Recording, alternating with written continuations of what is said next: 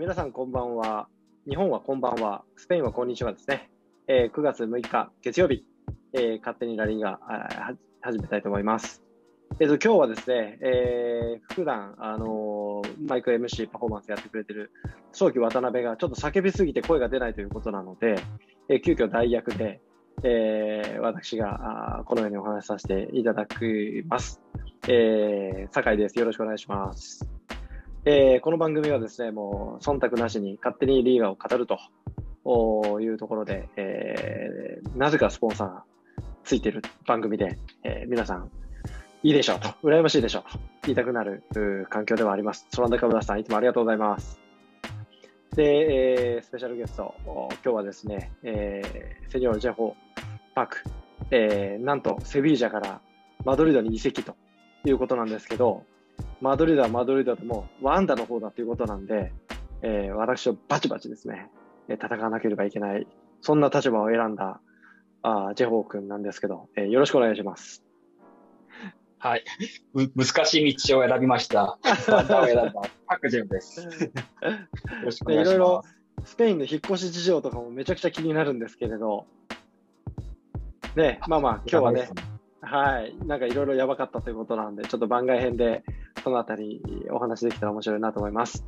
えっ、と、今日はですね、えーまず最初にイントロのところで、えーまあ、スペインのね、代表戦、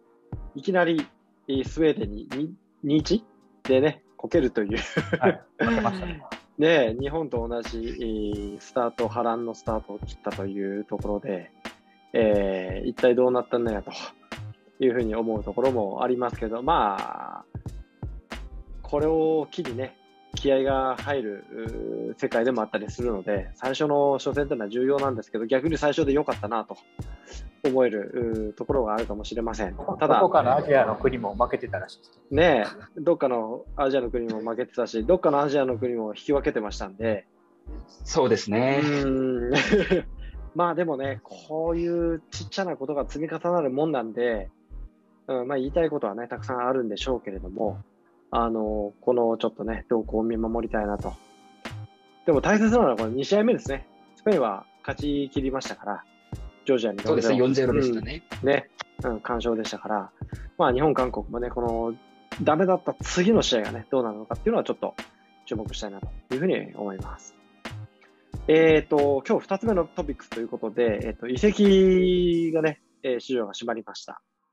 えーちょっと今日はですね、えーベスト移籍チームとワースト移籍チームをそれぞれ発表したいと いうふうに思うんですけれども、えー早速ですね、いきたいと思います。えー私の、えーベスト移籍チームは、えーパーク・ジェホのアトレシコ・マドリードですね。うん、私はアトレシコちょっと良かったなと思います。やっぱりなんだかんだでグリズマン獲得したのは大きいですよね。あのストライカーの獲得はめちゃくちゃ大きかったあとは思いますし、なんだかんだでね、結構いいメンバー揃えつつ、うまく選手を出してるんですよね。ちょっと驚きましたけどね、ビトーロが出ちゃったりとか、あのーサウルが出ちゃったりとか、結構、なんかこう、ゴツンといったかなっていう気はしてたんですけど、その代わりにね、しっかりと、あのーうん、フルミエンセからマルコマルコス・パウロとか、グリーズマン取ってね、結構固めに来たんじゃないかなっていう気はします。だから去年の戦力を本当に保持しながら、あのー改造してるなっていうのはすごく見受けられるんで、ベースメントを含めて去年と変わらないですから、まあ早速1試合、2試合見ましたけど、やっぱりマルコス・ジョレンタ中心に新しくチームが生まれ変わった感があるのでね。えー一方で、えーワーストチームはバルセロナでございますよ。もう何やっちゃってんのと。ちょっと私、記事にも書かせていただきましたけど、えーいろんな要因が重なったとは思います。いろんな要因が重なっているのは確かなんですけれど、やっぱり起こってはいけないことが起きちゃったなっていう気がしてなりませんのでね。そういう意味でいくと、私はもうワーストはバルセロナ。レアル・マドリードは、えーあえて言及しません。言いたいことたくさんあるので、そうですね。ちょっと目玉がね、取れませんでしたからね。えー聞いてることもたくさんありますし、えー内部情報なんでね、ちょっとあれですけど、はい。ね、どうですか？でも結構いいじゃないですか、でも。え？ーカマミンガもね、いや、でも、ねは、はまるかどうかまた別問題ですからね。ちょっとやっぱ18歳で若すぎるんで、うん、でも、久保建英選手が3億、5億？こっち何 ?50 億？全然ちゃうやないかと。突っ込みたいところではありますけれどもね。まあ、期待、まあ、いろいろな要素がそこにはあったと思うんで、はい。まあ、そのパク・ジェホどうですか？センニョール・ジェホは。あ僕は、あの、前所属チームだったセビジャがベストチームだったと思ってます。おお、セビジャ。セビジャは、えっ、ー、と、誰とバランスバランスよく取ったと思いますね。あの、フォワードに、ね、ラファミル取ったし、うん、トッテナムからエリック・ラメラと、そうですね。あと、私一番セビジャで弱いところっていうのは、うん、あの、テス・ナバスのバックアップだったと思ったんですね。あ最後、ね、35歳で、はい。うん、あのモンティエルっていうリバル、はい、あのリバプレーモンティエル。はい。そうですね。彼、あの、2020年南米の最優秀あの、ね、右サイドバックだったので、うんうんうん、彼とったの結構大きいなと思ってるので、うん、あとは、ね、チェルシーに行こうと思ったクンデが残留したこと。うん、残留しましたね。今年は。はい。それは結構いいなと思ってます。一方でブライアン・ヒル出ちゃったし。うん、ブライアン・ヒルはもともと使ってないから、いや、でもそんな打撃はないんじゃないかなと私は思ってますね。うん、お金逆に取ったんで。そう？あれはビジュアルラメラプラス。まあまあ、確かに出てないやつ出した感はありますけどね。うん、セルジ・ゴメス、セルヒオ・エスクデーロ、トマーシュ、13人も出してる、ね、うん、バスケス・ソリアーノ、出してますね。リダル、うん。確かに出てないやつがね、結構出てはな。ルーク・デ・ヨングでかいんじゃない？バルセロナ行っちゃったの。でも、ラファミル取ったからいいんじゃないかなと私は思ってますね。ラファミルが2番目だと思ったんで、うん、3番目で多分出場すると思ったんで、そうね、うんうんうん、そうですね。確かに、ちゃんとその抑えるとこ抑えてる感はありますね。うん、うん、なるほど、なるほど。逆に一方で、ダメだチーム。は、あみな、皆さんが知ってる あのチームですね。バルセロナ。やっぱそうなりますよね。痛いですね。あの、メッシとグリーズマンが出て、その代わりに入った選手がルック・デヨっていうのはちょっと私にとっては結構痛いですね。うん、昨シーズン、グリーズマンとメッシがの57点決めたのに、その2人がいなくなったのは結構痛いし、うん、もしかして次のリーグ戦でバルセロナの3トップを考えてみると、ブライス・ウェイトとデジョング、うん、あとデパイはちょっと、なんか、強くなさそうなちょっとイメージがあるんで、うん、それはちょっとバルセロナっていうチームを考えてみると、そうですね。まあ、どっかで抜本的に変えなければいけないシーンとか絶対出てくるじゃないですか、うん、フットボールって。そうですね。やっぱ相手もね、慣れてくるし、研究もしてくるし、それでもなんかこう、やってたところを、このタイミングでこういう形で変えちゃうんだ、みたいなね。ところはちょっとやっぱ驚く部分もありますけどね。そうですね。あの、バルセロナで1億ユーロ以上使った選手があのココーチーニョとデンベレと グリズマンですけど、コーチーニョレンタルで、グリズマンは、まあ、アトレティコに行ったし、デンベレは FC オースピタルに行ってるし、うん、ちょっときついね。話です、それは。うん、はい。なんか1年間の戦いきれんのかな？チャンピオンズもあるしね、リーグ戦も。はい、なんかそういう気持ちにはなりますよね。うん、あアンスパティが早く復帰してほしいです。ねでもバルセロナ結構いい選手出しちゃってるよ、これ。だって、トーディーボも出しちゃったし、アレニアも出しちゃったし、ミランダも出ちゃったし、まあミランダはあんまり出てなかったですけどね。うん、なんかこう。エメルスは意外だったですね。エメルスもね、意外でしたよね。あ、出しちゃうんだ、みたいな。いや、トッテナムから誰か代わりに取るのかなと思ったらそういうわけでもないし、なんか、すごく違和感のある遺跡というかね、そういう風な感じがしますけど、そのバルセロナを熱狂的に応援しているセニョール早期渡辺、この辺どうなんですか？応援はしてないですけどね。そんなファンではないですけど。まだ僕は、まあ、あのこれ、勝つだけじゃなくて、言ってないし、うん、一応ね、バルサで大学でね、聞いてたんでね。ただ、あのこれ夏だけじゃなくて、その前から見てもらうと、バルサのこの人事っていうのはベストやったんじゃないかなと。まず最大の、まあ一番のね、功績は、あの、のび太くんを追い出したことですね。ああ、そこ来る。そこ来る。そうですね。で、まあもう、要は規模感を小さくして、バルセロナっていうのをまた一からやるっていう意味で、僕はもうこれは良かったんじゃないかなというふうに捉えてます。うん、なるほどね。うんまあ、正直、戦力的には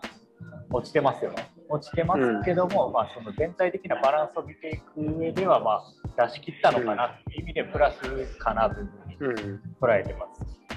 まあ、まあ、間違いなくね、運動量は増えると思うよ、前の運動量は。サボるやついなくなると思うね。そうですね、その方が、それが厄介なんだけどね。選手、まあ、目玉になるところはね、結構、アーグエル含めて、まあ、結構、年がね、いってる選手もいてるんですけど、まあ、今、酒井さんおっしゃったように、まあ、若い選手を中心に、まあ、ここからまた、あのバルサの強みであるカンテラの選手を、ね、引き上げてっていうところも、まあ、できるんじゃないかなと思うんで、うん、そういう意味で。でも今回、誰も上がってなくない？上がってないと思うあ上がってるっちゃ上がってるか。あのコジャードとペニャーと、はい、そんなあのマナイがあのバルセロナ B から昇格してるね、確かに。3人。一方でね、マドリードに取られたりなんてありましたけど、うん、まあまあ、カンテラを使うっていう原点回帰ができるのかなと思いますし、うん、はい、そういう意味では、ちょっとなんかもう、今までのね、この6年間のサイから5年間抜け出すっていう意味では良かったのかなというふうに捉えてます。うん、なるほどね。はい。一方で、ダメダメ、ダメダメ移籍ランキング1は。これはもう ダメって期待値に対して良くなかったかなっていう意味で、レアル・マドリーですかね。ほら、もう対抗心むき出しだからね、これ。いや、ちょっとね、やはりムバッペ来なかったっていうのは、うん、うん、ね、前のお話でもあったように、うん、ちょっと高齢化が進んでるんで。うんなんか、あれですよね、昔みたいにこう無理やりゴリッといく感はなくなりましたよね。うん、ある程度も条件つけて、それで来ないんだったら、まあいいやみたいなね、ところってなんかレアルらしくないというか、うん、はい、ここをやるのがレアルでしょみたいなね、感覚はあったりするじゃないですかね。うん、でこの後ね、ちょっと酒井さんのあの例のヤフーのトップに曲がった記事についてもね、語ってもらいたいし、あの中でも酒井さんおっしゃってたように、あんまりお金使ってないじゃないですか、マドリードが、レアルが、この5、うん、6年。目、うん、そういったところで、まあ、ちょっと目玉っていうものを持ってこれてない中で、うん、まあ、レアルらしさっていうところが、まあ、出れない、出せないっていうところが、まあ、気になった。と、まあ、そういう意味で、期待値込みで、バルサはもう逆に吹っ切ったと、もうコスト削減してやりますよ。一方で、マドリードがちょっと中途半端になっちゃってるのかなっていう意味で、こういう形にはしましたけども、うん、はい、あの今日ね、ちょっと参加できてない飛鳥さん。のベストとワースト、僕ちょっとね、面白かったんでね、紹介させていただきたいんですけど、ベストがマジョルカ、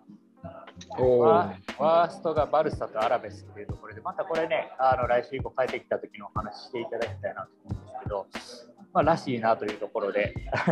選んでますが、やっぱりバルサ3人ともワーストに選んでるっていうところで、まあ、ここはもう、1人ちょっと抗っておきます。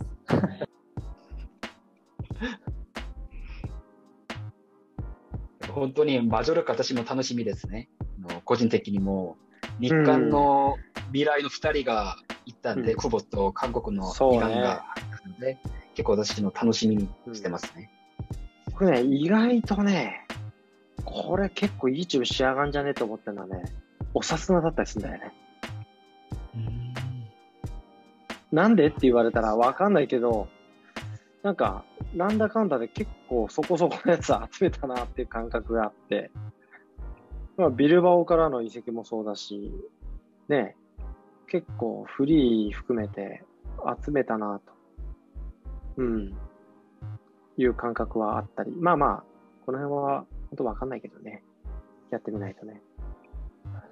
そうですね、まあ、これからですね。すでに3連勝のチームがいてないんでね、早速、まあね、うん、してきそうで、まあ、今週代表ウィークやったんで、先週か、またね、今週が再開っていうところで、面白そうかなっていうのは思うんですけど、はい、ただ一方でね、酒井さんの記事にあったように、はいはい、がどうなるねっていうところをね、ちょっと裏話にね、願えたら嬉しいんですけど、はい、まあ、もう記事の通りなんですけどね、リーガだけがサラリーキャップ引いちゃってると、やっぱり他の国と戦えないじゃんっていうのは正直ありますよね。あんな無尽蔵に金出てくるのこと出て戦うねんっていうところがあって、まあ、クラブチームからしてみれば、そのリーグのためを思うとかっていうの関係ないから、自分たちが生き残ることをね、最大限にやらなければいけないっていう部分がある。まあそんな中で、レアル・マドリードに関しては、スタジアム建て替えというのがあるんですよ、やっぱ。なので、変にやっぱお金使えないっていうのは正直あったと思いますね。バルセロナもあったんですよね。うん。でも、のび太が、だからのび太がああいうことをしたわけでしょ？のび太くんが。ドラえもんを使わないから。のび太くん。ドラえもんっつってね、その辺ちゃんとやってもらえばよかったのに、そういうことしないからね。まあ、だからそこはやっぱりペレス会長の強いところで、そのビジネス感覚っていうのは非常に優れてる方だなっていう気はしますね。まあ、いろんな話がありますけど。うん。だそういったところからしても、今回のカマミンガのその獲得っていうのは、さらっと言ってますけど、結構大きな、あやっぱり獲得だったとは思います。18歳でしょ？ねえ、5年、7年、10年考えたら、やっぱり全然ペイはできるでしょ。だって、10年後28歳でしょ？それで100億で売れりゃさ、っていうことを考えたんで、むしろ全然プラスだだと思うし、中盤がやっぱり、なんていうんですかね、世界基準のレベルが1枚ティア1しかないっていうかね、その交代してくる、出てくる選手はやっぱきついっていうのはもう正直あるじゃないですか。だから、あそこをもうちょっとね、ローテーションさせて、うまくみんなでやればいいじゃんっていう気はするんですけどね。まあ、それはまあ、あくまでも現場の問題であって、まあ、ちょっと話を戻すと、やっぱりそのサラリーキャップっていうスペインの考え方っていうのが、あの、まあ、アメリカの方式を持ってきてはいるんですけど、あれ、アメリカがサッカー伸びてないっていうのもね、ここだと僕は思うんですよ、一つ。やっぱ世界と戦える基準にならない。リーグの内向的なところに目がいっちゃっていって。だからワールド、アメリカもワールドカップ逃すでしょ？うん。敵もあのバイエルンなんて、ね、ライプツヒから監督まで取ってきて、うん、であんな敵もさして、でパリはね、メッシ取ってきて、まあ、ドナルンマ、ラモスというところで、外のリーグではそのビッグクラブがさらにでかくなってるじゃないですか。うん、これはリーグではもう結構不可能に近くなってるっていうところですね。はい、であお互いどうのこうのって言われながら、チェルシーだってなんだかんだ言ってローを含めてさ、何十人抱えてんのよって話だし、シティグループのね、マンチェスターシティなんかシティグループを活用して、うまくやっぱ囲い込んでますよね。だからレアル・バルサはそういうことは多分できないと思うんですよ、フィロソフィー的に、レガシー的にね。だからここどうやってやっていくのっていうのはやっぱ考えなきゃいけなくて、うん、そこに対する対応策がない。でこれ、ポルトガルとかもそうだと思うんです。対応策がないんですよね。イタリアも。うん。頑張ってユベントスね、取ってみたけれど、クリスティアーノと、ロナウド取ってみたけども、結果的には失敗っていう形になってるじゃないですか。チャンピオン取れてないし。うん、それをね、それ以上の多額の金額でマンチェスター・ユナイテッドが取っていくって、もっとわけわかんないことになってるわけなんですけど、なんかその辺がね、お金の部分と、フットボールのこう現実的な部分が、ちょっと乖離が発生してるなっていう気はしますよね。プラス、まあ、やっぱかい、ん？はい。あの記事では酒井さんは結構その、まあ、客観的なねあの、まあ、情報っていうところを述べられたと思うんですけど、まあ、この、はい、この状況に関してはネガティブに捉えてるポジティブに捉えてるそのリーダーの。うんとウェファー全体のことを考えたらやっぱりネガティブとは言わざるを得ないですよね。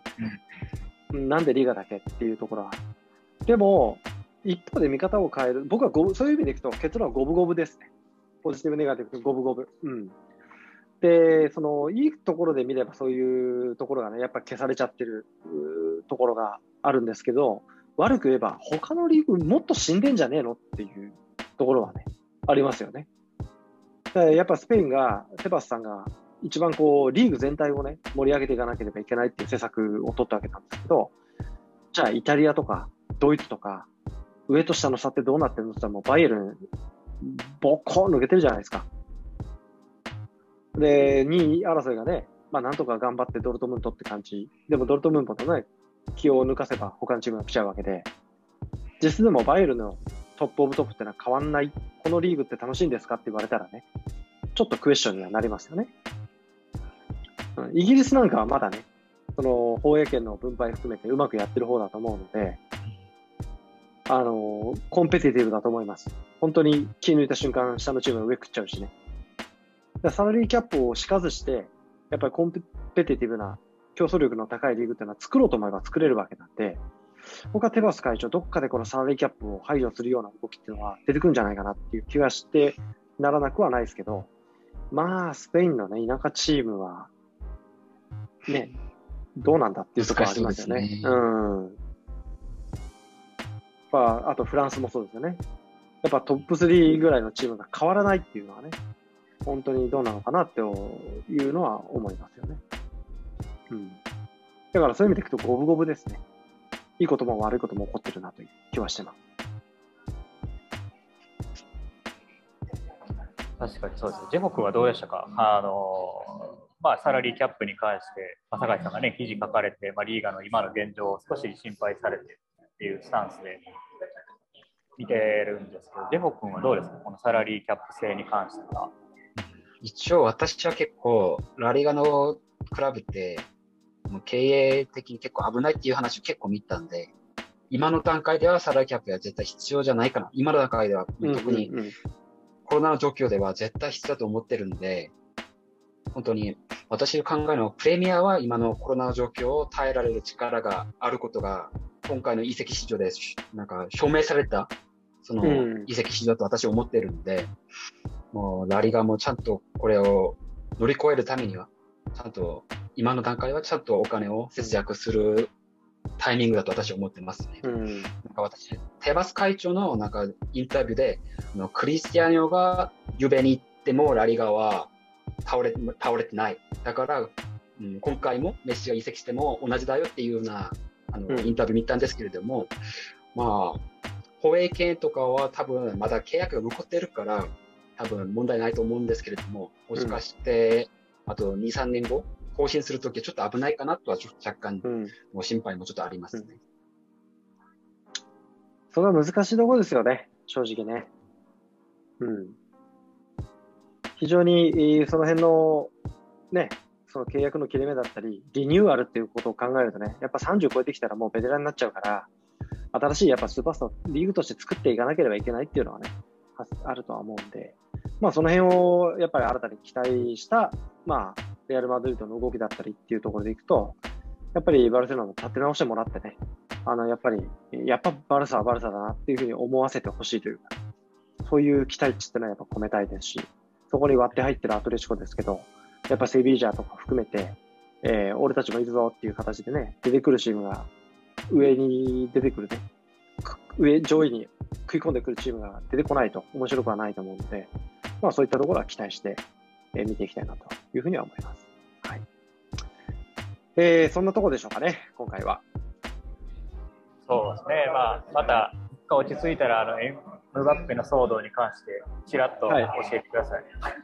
はい、はい、そうですね。まあまあ、でもレアルはね、あの若手も契約更新したっていう情報が入ってきてたりしますしね、うん、あのすごく底上げがされてる感はあるんで、まあ、このレアル・バルサっていったところを、クラシコはね、どうなるかっていうのは、もう多分6-0、7-0ぐらいで勝つんでしょうけど、まあ、ちょっと楽しみにしたいなと思いますね。はい。はい。まあ、それでは、はい、今日はですね、今回はあこのような形で、えー、締めたいと思います。また来週お会いしましょう。はい。ありがとうございます。ありがとうございます。はい、アストレゴ、チャオ。チャオ。